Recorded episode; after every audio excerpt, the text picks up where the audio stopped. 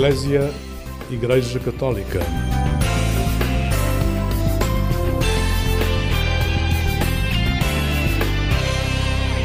Olá, um bom dia para si. O programa Eclésia está consigo neste primeiro sábado do Caminho da Quaresma.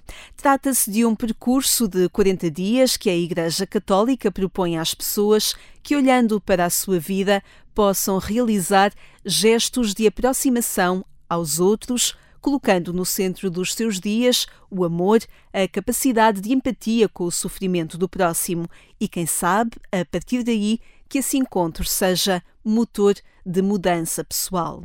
Sobre esse caminho, diria eu, as pessoas com deficiência e quem os acompanha são mestres. Por isso, nesta manhã, queremos consigo conjugar palavras como olhar, inclusão, comunidade inteireza partilhada. Tudo isto foi vivido por vários movimentos que se juntaram para assinalar o Dia Mundial do Doente. O jornalista Otávio Carmo esteve lá. Convido nesta manhã a participar neste movimento inclusivo e construtor de uma sociedade mais humana. O profeta Samuel Lúria canta mesmo esse movimento que passa pela humildade. Fique desse lado na companhia do programa da Igreja Católica ao som da música É preciso que eu diminua. Já não caibo numa casa onde o espaço é todo meu. Não são obras que me salvam.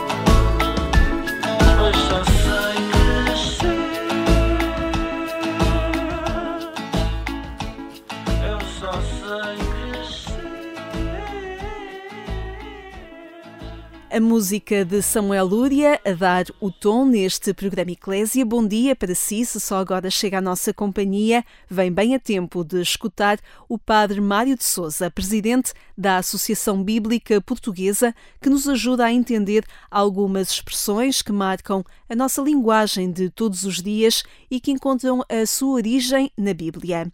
Hoje não atiramos a primeira pedra, mas queremos ouvir o Padre Mário de Souza sobre a origem desta expressão. Que atire a primeira pedra. Uma expressão que com certeza já todos alguma vez ouvimos. E que é uma expressão que se remete a um episódio da vida de Jesus que nos é relatado no Evangelho de São João, no capítulo 8 quando Jesus estava a escrever no chão e lhe apresentam as autoridades judaicas uma mulher que tinha sido apanhada em flagrante adultério. E ser apanhada em flagrante adultério era de facto algo muito grave, quer no ato em si, quer depois nas consequências. Segundo a lei, essa pessoa devia ser condenada à morte por apedrejamento. E por isso estes homens querem que Jesus se pronuncie sobre o que fazer esta mulher. Se Jesus disser para ela não ser apedrejada, vão acusá-lo de estar contra a lei do povo. Se Jesus disser para que de facto se apedreje, então vão acusá-lo de não ser misericordioso. Trata-se de facto de uma situação que é uma situação que pretende pôr Jesus em causa. Que diz Jesus? Aquele que de vós estiver sem pecado, que atire a primeira pedra. Ou seja, aquele que de vós se considerar santo, que nunca tenha feito, seja o que for, de repreensível, então que seja esse o primeiro a atirar-lhe a pedra. E diz o texto que começaram todos a sair, um após outro, começando pelos mais velhos. Ora, naturalmente que esta é uma expressão que faz referência à hum, impossibilidade que todos temos de condenar seja quem for precisamente porque todos temos telhados de vidro, seja em que aspecto da vida for. Não há ninguém que não tenha pecado. Ora, como é que se pode atirar a primeira pedra se de facto ninguém está assim tão impoluto? Mas esta história não termina aqui. Jesus depois volta-se para a mulher, depois de terem saído todos, ninguém te condenou, também eu não te condeno, mas vai e não voltes a pecar. E é de facto uma expressão que também convida à conversão e à mudança de vida. Deixo-lhe a indicação que este espaço com o Padre Mário de Souza, a Bíblia na Boca do Povo, pode ser acompanhada em formato vídeo a partir da página da Agência Eclésia no YouTube ou então procure o portal de informação, está lá tudo em www.agencia.eclésia.pt. O olhar pode matar. Quem o disse foi Joana Cardoso, médica de família em Lafões, em Viseu e voluntária nas férias que os silenciosos operários da Cruz realizam no verão no Santuário de Fátima, destinado a pessoas com deficiência e aos seus familiares. É a partir da sua experiência que fala, mas também da possibilidade que concretiza com as suas mãos que tratam e com o seu olhar que resgata vidas. Joana Cardoso foi uma das participantes do encontro que juntou em Fátima, no Dia Mundial do Doente, diversas organizações católicas. Para Joana Cardoso, a relação é a chave de transformação social. Assim afirmou ao jornalista Otávio Carmo. A sua ligação a, estes, a estes movimentos da Pastoral da Saúde e do acompanhamento, podíamos chamar da Pastoral dos Doentes, eh, está relacionada com portanto, a minha participação está relacionada já com uma participação que, que já vem de há 5, 6 anos, eh, através das férias do Vem para o Meio. São as férias que decorrem anualmente durante 5 semanas eh, na Casa dos Silenciosos Operários da Cruz, com os quais nós, voluntários, participamos nas férias para pais de jovens portadores de deficiência. Estamos a falar de um contacto muito próximo com o sofrimento humano, não só dos doentes, no caso dos pais de pessoas com deficiência, que muitas vezes estão muito sobrecarregados e muito sozinhos, uh, o esforço e a intenção uh, e a vontade de, de, dar dignidade a esse sofrimento e de acompanhar é, é muito importante também, também dá outro sentido à existência de quem acompanha essas pessoas. Ah, eu diria que não é um esforço, uh, temos que ver ao contrário, é mesmo um privilégio, porque nós acabamos sempre por receber mais do que aquilo que, que damos. Uh, porque, no fundo, como dizia o Papa Francisco na Jornada Mundial da Juventude, onde tive a oportunidade de participar também com este grupo enquanto voluntária, realmente a única forma, a única hum, vez em que é lícito olhar alguém de cima para baixo é para o ajudar a levantar. E tem que ser esse o nosso propósito, ajudá-los a levantar sempre que é necessário, porque aí sim nós estamos a levantar-nos também a nós próprios.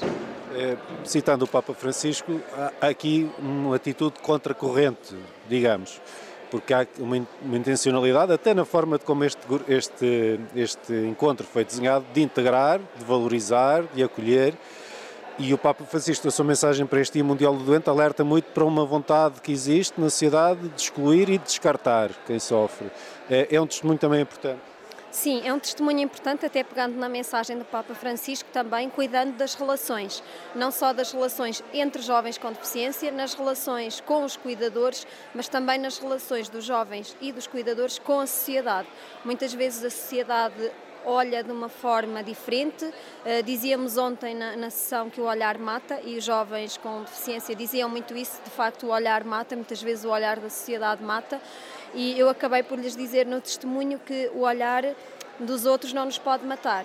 Nós temos é que perceber que nós também olhamos de forma diferente para os outros.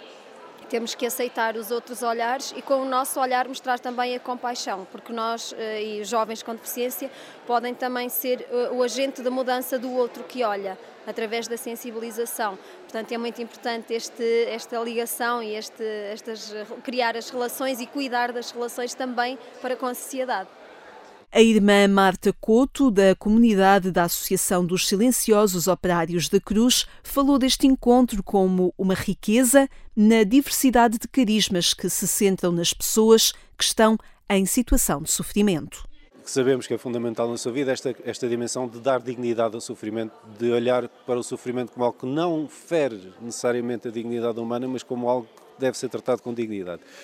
Uh, e pergunto que desafio é este, até olhando para o grupo que temos atrás de nós, de, de acompanhar quem sofre e dar dignidade a esse sofrimento. Sim, uh, este encontro surge uh, por ocasião dos 40 anos da, da exortação apostólica do Papa João Paulo II e aquilo que, que nós tentamos e tentámos viver neste encontro foi essencialmente um momento de partilha no qual, no meio do sofrimento e nas dificuldades da vida, essencialmente vivemos o amor e vivemos a vida como ela deve ser. Há aqui um conjunto de instituições que se uniram para esta celebração do Dia Mundial do Doente, com várias sensibilidades, até com vários focos de, de trabalho habitual. Ehm, como é que é este encontro? Perceber como é que também outras pessoas, e outras pessoas de igreja que estão neste âmbito, olham para, para a deficiência, para a deficiência intelectual profunda, para, para situações que até para quem vê de fora são muito chocantes e, e quase provocam um certo distanciamento como reação inicial, primária, e, e ver que há que há várias formas de estar com a mão na massa, digamos assim, e de acompanhar estas pessoas e de valorizar a sua existência e aquilo que elas também têm para dar. É, essencialmente é uma riqueza. É, aquilo que nós vivemos e sentimos ao longo deste dia e meio foi a riqueza daquilo que são os carismas da igreja, daquilo que é o ser, sermos igreja e sermos igreja para o outro, e neste caso concreto para o outro que está em situações de sofrimento. Independentemente do modo como o fazemos, o que nós quisemos foi colocar no meio uh, esta palavra sofrimento para perceber que por trás do sofrimento está uma pessoa. E, e, foi isso que nós procuramos e que temos eh, vivido ao longo deste, deste dia e meio. Só, só uma última questão que tem a ver com, com uma passagem da, da mensagem do Santo Padre para este dia, em que alertava muito, tem alertado, aliás, no seu pontificado, para a ideia do, da tentação do descarte. Perante pessoas que sofrem, perante pessoas que saem da norma, temos, digamos assim, da, daquilo que é, que é, que é a lisura quase de uma sociedade que, que visa produzir e consumir sem, sem interrupções, há a tentação de descartar pessoas que quase representam um grão de areia nesta engrenagem, nesta grande engrenagem. É, é um alerta necessário e sempre presente? Sem dúvida, sem dúvida. E aliás, o nosso próprio programa, aquilo que nós procuramos fazer com um programa paralelo adaptado às pessoas com deficiência intelectual, foi precisamente neste sentido de todos fazem parte, todos podem vir e todos podem participar. Alguns participam de uma maneira, alguns participam de outra, mas todos temos algo para, para receber e para dar. E, e por isso, sim, faz falta percebermos que todos uh, somos igreja e todos fazemos parte desta, desta engrenagem, mesmo o mais pequenino grão de areia. Joana Moraes e Castro, do Serviço Pastoral de Pessoas com Deficiência, sublinha ao jornalista Otávio Carmo que a solidão não faz sentido na sociedade que se quer construir e que inclusão tem de ser uma palavra mais forte. A inclusão faz parte da nossa vida e temos, estamos já à tarde um, a fazer com que as pessoas com deficiência participem como vozes ativas na vida da Igreja e na vida social. Há aí uma preocupação do que acabou de dizer, que talvez seja importante até para mudar o olhar, que é do acompanhar e, enfim, quase permitir que as pessoas tenham um espaço próprio para que elas possam contribuir com a sua experiência, com a sua vivência, no conjunto da comunidade e daquilo que a comunidade faz. Sim, eu acho que, que nós temos que nos começar a habituar em todos os espaços inclusivos, uh, sabendo que isto não se faz de um dia para o outro esse tem que ser a nossa meta. Este foi um dos, um dos momentos em que nós estamos muito gratos, porque assim aconteceu. E acho que cada vez mais que nos habituarmos, vamos achar que é naturalíssimo e que vamos olhar para trás e pensar como é que nós não tínhamos feito isto antes. É, a mensagem do Santo Padre para este dia alerta, eu tenho feito esta pergunta, mas, mas, acho que é importante aqui também no caso, alerta por uma, por uma cultura de descarte. Tem sido uma preocupação constante, um pontificado, e, e, percebemos isso na sociedade, até num certo isolamento e, palavra forte que o Papa usa, um certo descarte, em particular da pessoa com deficiência, que não é integrada ou que não tem possibilidade de se integrar por uma série de obstáculos. Uh, e, e, a pergunta é se, se, esta, se esta proposta que é feita também neste contexto do, do encontro acaba por ser uma proposta um bocadinho contracorrente e, e quer simbolizar essa necessidade de uma atitude diferente que tem falado. É, é, é, completamente a nossa intenção que assim seja. Uh, um dos grandes dramas do nosso, do nosso mundo atual é a solidão e, e, nas pessoas com deficiência essa solidão é acentuada muitas vezes e por isso e a exclusão vem daí. A exclusão vem dessa, desse isolamento, dessa, desse descarte, como o Papa Francisco tantas vezes uh, nos diz. E sim, é a nossa intenção que, de alguma maneira, sinalizar que uh, não faz sentido não faz mesmo sentido. E é paradoxal, porque as pessoas que convivem mais de perto com as pessoas com deficiência percebem que o mundo ficou melhor e que ficou mais bonito. Não é que seja mais fácil, mas ninguém disse que a facilidade alguma vez é sinónimo de felicidade, um, mas fica importante. E, portanto, acho que o mundo está a perder enquanto não perceber isto bem. E por isso é a nossa intenção que, de alguma forma, gritar e pedir e alertar que ouçam, que vejam, que sintam, que convivam e que percebam que as pessoas com deficiência têm muito, muito, muito a contribuir para o mundo. E Leonor Belo, do Serviço Pastoral de Pessoas com Deficiência, evidencia isso mesmo. Pode não ser mais fácil, mas o mundo será seguramente melhor com a presença e participação das pessoas com deficiência. Leonor Belo confirma isso mesmo. Estar com este grupo é muito bom porque assim eu conheço mais pessoas eu conheço mais um, o sítio onde estou e é muito bom sentirmos que estamos bem engrupados com tudo. Eh, este programa de, deste, deste, deste encontro eh, teve um cuidado especial com, com pessoa, para, para, pessoas com deficiência e, sobretudo, algumas pessoas com deficiência intelectual muito profunda, que é um trabalho muito bonito que é feito aqui também em Fátima. Isso tocou-te? É, é, é, algo que, que, impressiona? Também ter a oportunidade de acompanhar estas pessoas e ver como é que elas vivem e como é que vivem o seu sofrimento, de fundo. Sim, sim, claro que isso me impressiona, porque há pessoas que eu não, que eu não conheço de outras deficiências que eu nunca, que eu nunca ouvi na vida outros nomes e é muito bom ver e sentir que há pessoas assim também. Diz-me só, só um, um, um pormenorzinho, estamos em Fátima, uh, um sítio que é especial para muita gente, também como é que tu te sentes aqui em Fátima? Como é que tu vives quando visitas este santuário? Em Fátima, quando eu visito aqui este santuário, eu sinto que eu vou visitar Deus, no caso, que é o que nós temos a fazer sempre. Custódia desloca-se numa cadeira de rodas, mas a sua vida não se limita dessa forma. Pertence ao Centro Voluntários do Sofrimento, uma associação de leigos dos silenciosos operários da Cruz, e na primeira pessoa afirma a importância de acompanhar quem sofre e confirmar a dignidade de cada pessoa. Uma pessoa com deficiência e limitada, dependente, tem sempre muitos problemas. E então, ter algo que nos motiva, que nos dá vida, que nos dá força, ajuda-nos a caminhar. E, sobretudo, a ser felizes, a encontrar um ânimo para a vida. Este, pergunto-lhe só também agora do que, foi, do que foram estes dois dias, deste encontro, de, até da, da, programação que ele tem. Ele, ele teve um cuidado especial de ter uma, uma participação aberta também a pessoas com, com deficiência intelectual. É, é um desafio, imagino. Sim, sim, porque temos connosco o movimento Fé Luz, que é mais dedicado às pessoas com deficiência. É? é muito importante, porque assim nós, em conjunto, há aqui várias realidades, já a Pastoral da Saúde, o movimento Fé Luz, o Centro de Voluntários do Sofrimento, porque o Centro de Voluntários do Sofrimento abrange todos. Em si, sofrimento não quer dizer doença nem deficiência, porque hoje sabemos que há muitos sofrimentos a nível psíquico, psicológico, e então todas essas pessoas precisam de acompanhamento e em conjunto vemos as realidades uns dos outros. Eu já vi algumas pessoas aqui olharem de frente, impactarem e verem realmente é muito importante caminharmos em conjunto.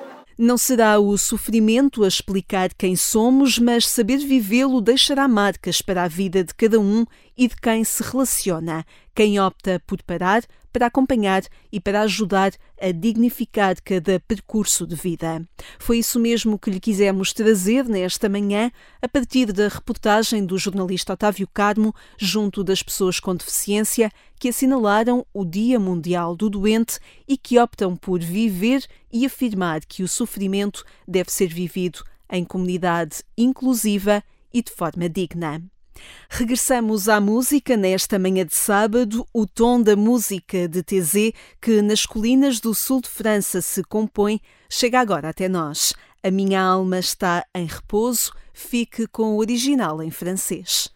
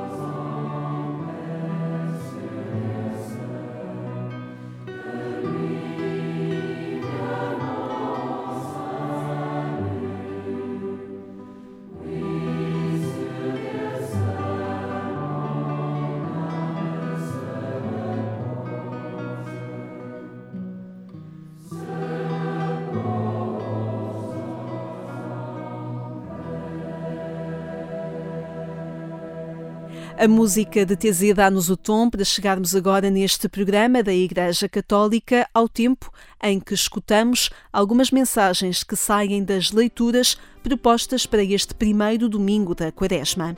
Como habitual, é o Padre Dioniano Manuel Barbosa que nos fala. Neste primeiro domingo da Quaresma, Marcos inicia o seu Evangelho proclamando a encarnação do Filho de Deus. Jesus é plenamente homem, pois é tentado, e plenamente Deus ao manifestar a vitória do amor sobre o mal. Jesus faz uma declaração: cumpriram-se os tempos. Dirige-se a um povo que espera um Messias que estabelecerá um reino novo, bem próximo, que vem precisamente trazer a esperança a todo o povo. Mas Deus não impõe a sua vinda, ele faz-se desejar. Aqui duas atitudes do coração são necessárias: a conversão, mudando de vida e voltando para Deus, e a fé, aderindo plenamente com todo o ser à pessoa de Jesus Cristo. Esta é a Quaresma, conotada como tempo de penitência, de sacrifício de toda a espécie, de resistência às tentações, à imitação de Jesus no deserto. Tempo não muito entusiasmante, se houver apenas esta acentuação sem partilha concreta. Porém, na breve passagem do Evangelho, Marcos fala duas vezes de boa nova, que dilata o coração, que traz alegria. Por que não falar de alegria durante a Quaresma? Será que isso desvirtua o seu sentido? Trata-se de conversão. Converter-se é certamente deixar de cometer pecados e voltar a uma vida moralmente pura e reta. Mas a verdadeira conversão é acreditar na Boa Nova. E esta é a manifestação do verdadeiro rosto de Deus em Jesus, um Pai que é puro amor, a fonte absoluta do amor. Às vezes, a primeira tentação, a mais terrível, consiste em transpor para Deus as nossas maneiras de amar e de compreender a justiça e o poder. Ora, Deus não é Deus que é a nossa imagem, nós é que somos a sua imagem. A verdadeira conversão consiste em mudar as nossas concepções de Deus para acolher um Pai que nunca para de nos amar, que nunca nos rejeita. E quando recusamos o seu amor, ele só tem um desejo: manifestar-nos ainda mais o seu amor até nos dar o seu Filho para que nos deixemos amar. Quaresma são 40 dias. Não é demasiado tempo para descobrir este Deus amor. Ao longo desta primeira semana da Quaresma, vale a pena retomar o Salmo 24 da liturgia deste domingo e rezá-lo em cada manhã lentamente. Pode ser meditado, ruminado. Por exemplo, memorizar um versículo para cada dia. Tu és o Deus que me salva. Lembra-te, Senhor, da tua ternura. Repeti-lo várias vezes ao longo do dia em caminhada com o Senhor. Será uma maneira de viver a exortação à oração em segredo no íntimo do nosso coração, escutada na quarta-feira de cinzas. Com esta atitude orante, autêntica, veremos que os juns, abstinências e esmolas só podem ser expressão do amor de Deus, nunca tomados como caricaturas de práticas exteriores sem coração. Aí está a verdadeira conversão na alegria da Boa Nova. Na página da internet da Conferência Episcopal Portuguesa e no portal de informação dos Dionianos pode recordar esta reflexão que a cada sábado o programa da Igreja Católica lhe faz. Ficamos hoje por aqui. Obrigada por estar conosco a cada sábado, a cada manhã. Contamos com a sua companhia. Encontre-nos em agência.eclésia.pt. Esperamos lá por si. Ou então, amanhã aqui na Antena 1, pelas 6 horas, o Otávio Carmo dá-lhe os bons dias. Eu sou Lígia Silveira, obrigada por ter estado conosco. Tenha um excelente sábado. Desejamos-lhe também uma excelente caminhada de quaresma. Até amanhã, se Deus quiser.